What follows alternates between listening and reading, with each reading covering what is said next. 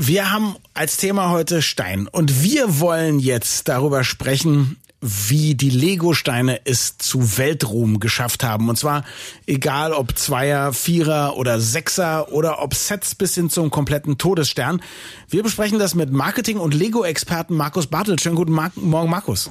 Einen schönen guten Morgen zusammen. Markus, moin. Ähm, äh, was ist bei euch das aktuell angesagte Set? Ähm, ah, es sind natürlich diese diese doch äh, eher mädchengerechten Geschichten, äh, wo es immer so Herzboxen gibt und sowas alles. Ähm, ich weiß gar nicht genau, wie die heißen. Und dann kann man da ganz viele Themenparks und ja. äh, Campingautos und was weiß ich. Wie sehr also, blutet dein Herz, dass es nicht Todesstern und Sternzerstörer sind?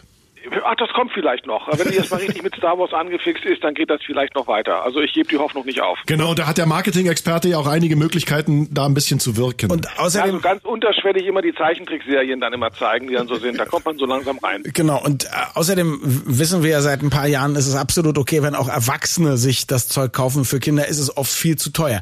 Fang, gehen wir nochmal zum Anfang zurück. Wer ist überhaupt auf die Idee gekommen, irgendwann mal Bausteine ineinander zu stecken? Also der, der Gründer von Lego, das ist der Ole Kirk Christiansen gewesen, der ähm, bereits in den 30er Jahren des letzten Jahrhunderts ähm, auf die Idee gekommen ist, Spielzeug herzustellen. Mhm. Nun denkt ihr euch natürlich 30er Jahre letztes Jahrhundert, da ist Plastik ja noch ganz weit weg, das stimmt auch, der war Kunsttischler und der hatte eine Schreinerei und der hat Holzspielzeug hergestellt. Und ähm, das dauerte eine ganze Zeit lang, bis dann nach dem Zweiten Weltkrieg er tatsächlich das Potenzial erkannte, dann war das auch erschwinglich und er hat dann 1947 1947 bereits eine der ersten Kunststoff-Spritzgussmaschinen in Dänemark gekauft und erworben und hat dann die Produktion umgestellt auf Plastikspielzeug. Das erste, was er gebaut hat damals, war ein kleiner LKW, den man auseinandernehmen konnte und zusammenbauen konnte wieder. Gut.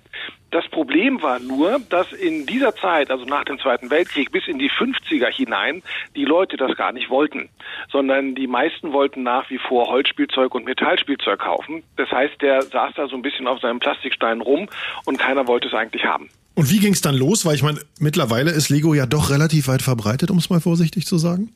Es ging eigentlich damit los, dass er sich so ein bisschen mehr darauf ähm, fokussierte und dann entdeckte er, dass es einen Baustein gab. Da war mal eigentlich nur ein sogenannter automatischer Bindestein, wie er das nannte. Der war nur dazu da, andere Teile zusammenzuhalten.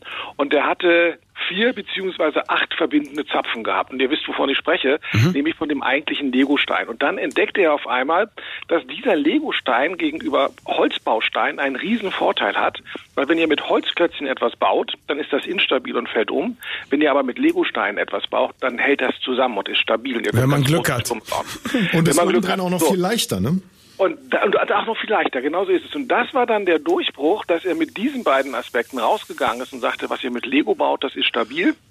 Und ihr könnt es hochbauen, ihr könnt Häuser bauen, alles Mögliche damit. Das ist der große Vorteil gegenüber Holzspielzeug. Das Ganze hat er dann patentiert und damit ging dann tatsächlich Ende der 50er, Anfang der 60er Jahre der Lego-Stein und damit verbunden auch die ersten Lego-Sets. Ja, also das Wichtige ist ja nicht nur der Stein selber, sondern dass man eben ein Flugzeug oder ein Haus oder einen Bahnhof bauen konnte.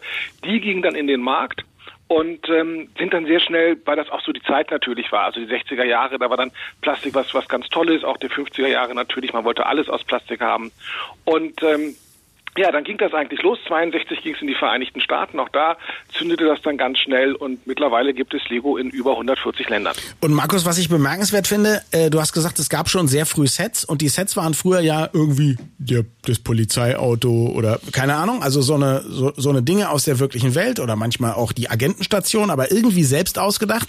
Heute scheint mir, dass das große Geld gemacht wird mit Harry Potter Lego, Batman Lego, Star Wars Lego und so weiter und so fort. Also mit unfassbar vielen Bausteinlizenzen. Liege ich da richtig?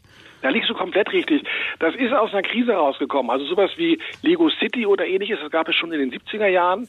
Aber in den 90er Jahren hatten sie dann eine ganz veritable Krise. Das war dann so ein Jahr, da hat Lego äh, mehrere 28 Millionen Dollar Verlust geschrieben. Sie mussten über 1000 Leute entlassen.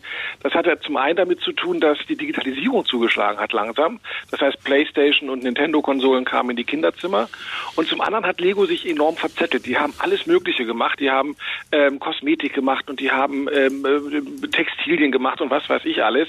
Das heißt, die haben ihr eigentliches Produkt aus den Augen verloren und auch noch viel Geld mit den Themenparks versenkt, weil sie da keine Erfahrung hatten, wie man das eigentlich machen muss. Und äh, da waren die eigentlich schon fast am Ende.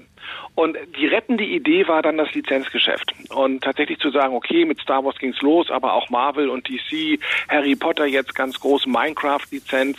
Sie kaufen also diese Lizenzen ein und bauen diese Themenwelten.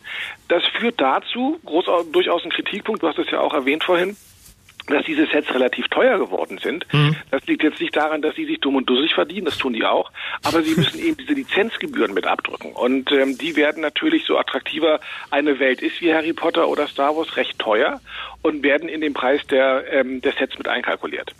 Über die wichtigsten Steine unserer Kindheit, die Lego-Steine, sprachen wir mit dem Marketing-Experten Markus Bartelt. Mehr zum Thema gibt es wie immer unter www.marketing mit äh, doppelk.de. Vielen Dank, Markus und äh, liebe Lego-Macher. Wenn ihr äh, ein Lego-Set Sven und Daniel im Radio 1 Studio bei 2 auf 1 haben wollt, die Lizenz ist relativ günstig zu haben. Ciao, mach's gut, mein Lieber. Ciao. Schönen Sonntag noch. Tschüss.